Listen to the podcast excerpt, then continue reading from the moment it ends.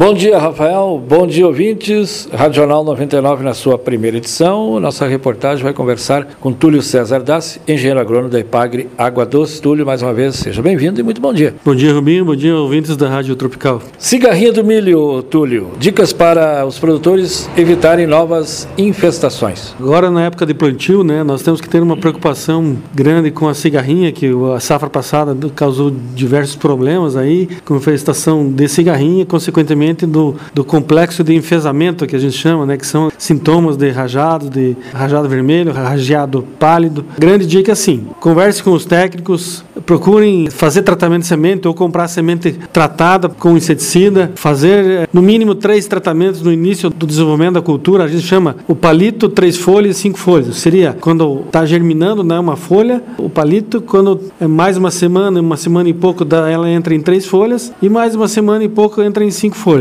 Então é nesse período inicial que é importantíssimo fazer os tratamentos. E a gente tem recomendado aí, conforme a, a, os dados da pesquisa, no tratamento de três folhas e cinco folhas, o pessoal utilizar produtos biológicos que façam a infestação de organismos aí que controlam a cigarrinha, para que após cinco folhas, que não vai ser mais feito tratamento a princípio, esse tratamento biológico fique é, atuando e controlando a cigarrinha. A gente recomenda que o pessoal se atente também para que nas lavouras onde por um acaso ficou alguma coisa de milho guacho, o cuidado com a cigarrinha tem que ser maior ainda, porque o milho guacho, o milho tiguera, o milho que ficou da safra anterior, ele é a única porta de transmissão das doenças transmitidas pela cigarrinha, porque quando a cigarrinha se procria, os filhos da cigarrinha, as crias da cigarrinha, não são contaminadas, ela precisa picar um milho contaminado para poder transmitir. Então, é importantíssimo que o pessoal se atente. Esse ano a gente já frisou, falou diversas vezes, porque o pessoal elimine qualquer tipo de milho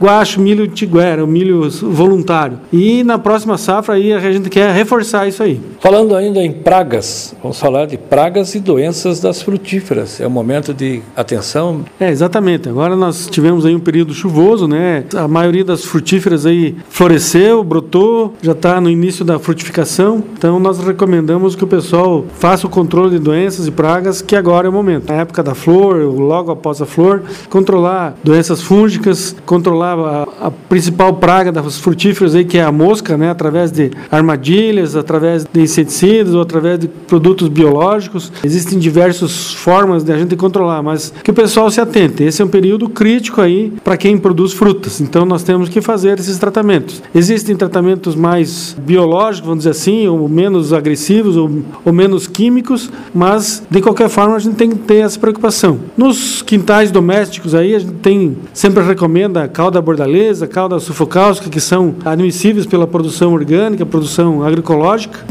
Produções maiores que tem que ter um controle maior, procure os, os nossos colegas aí, tanto da IPAG como da iniciativa privada, né, que a gente está à disposição para que seja feito aí um controle bom de moscas e doenças. O governo do estado instituiu o programa Terra Legal e a partir do mês que vem começa o trabalho a campo no que se refere ao georreferenciamento, Túlio. Nós estamos plantando em Água Doce, Três Tiles e mais alguns municípios da região o programa Terra Legal, que é processo que entre o que o governo do estado procura disponibilizar um serviço de georreferenciamento das, das propriedades. Legalmente, todas as propriedades até 2025 devem possuir esse georreferenciamento. E o que é esse georreferenciamento? Seria colocar no mapa a propriedade, colocar no globo terrestre, marcar no globo terrestre onde é cada propriedade. É importantíssimo que o pessoal procure o, líder da comunidade, ou procure a IPAGRE, ou procure a Secretaria da Agricultura do município para esclarecer as dúvidas e comparecer nas datas já programadas, né? já tem programação de datas em todas as comunidades, para que leve os documentos necessários, né? os documentos pessoais, os documentos de identificação da terra, que é esse processo aí é importantíssimo, coisa legal que precisa ser feito. Se não fizer agora no programa Terra Legal, vai ter que ser feito particularmente antes do, do 2025, com custo maior. Né? Então,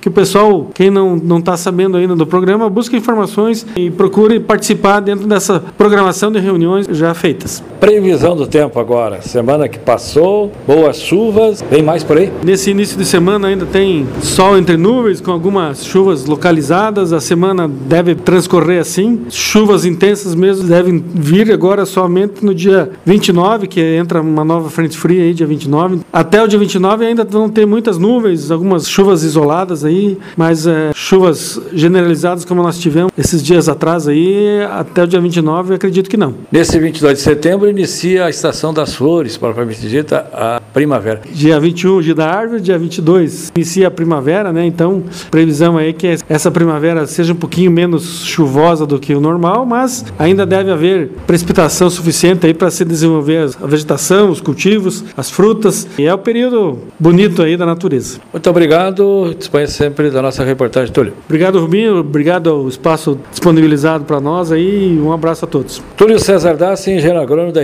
Ipagre Água Doce. Para Tropical FM, repórter Luiz Alberto Rubinho.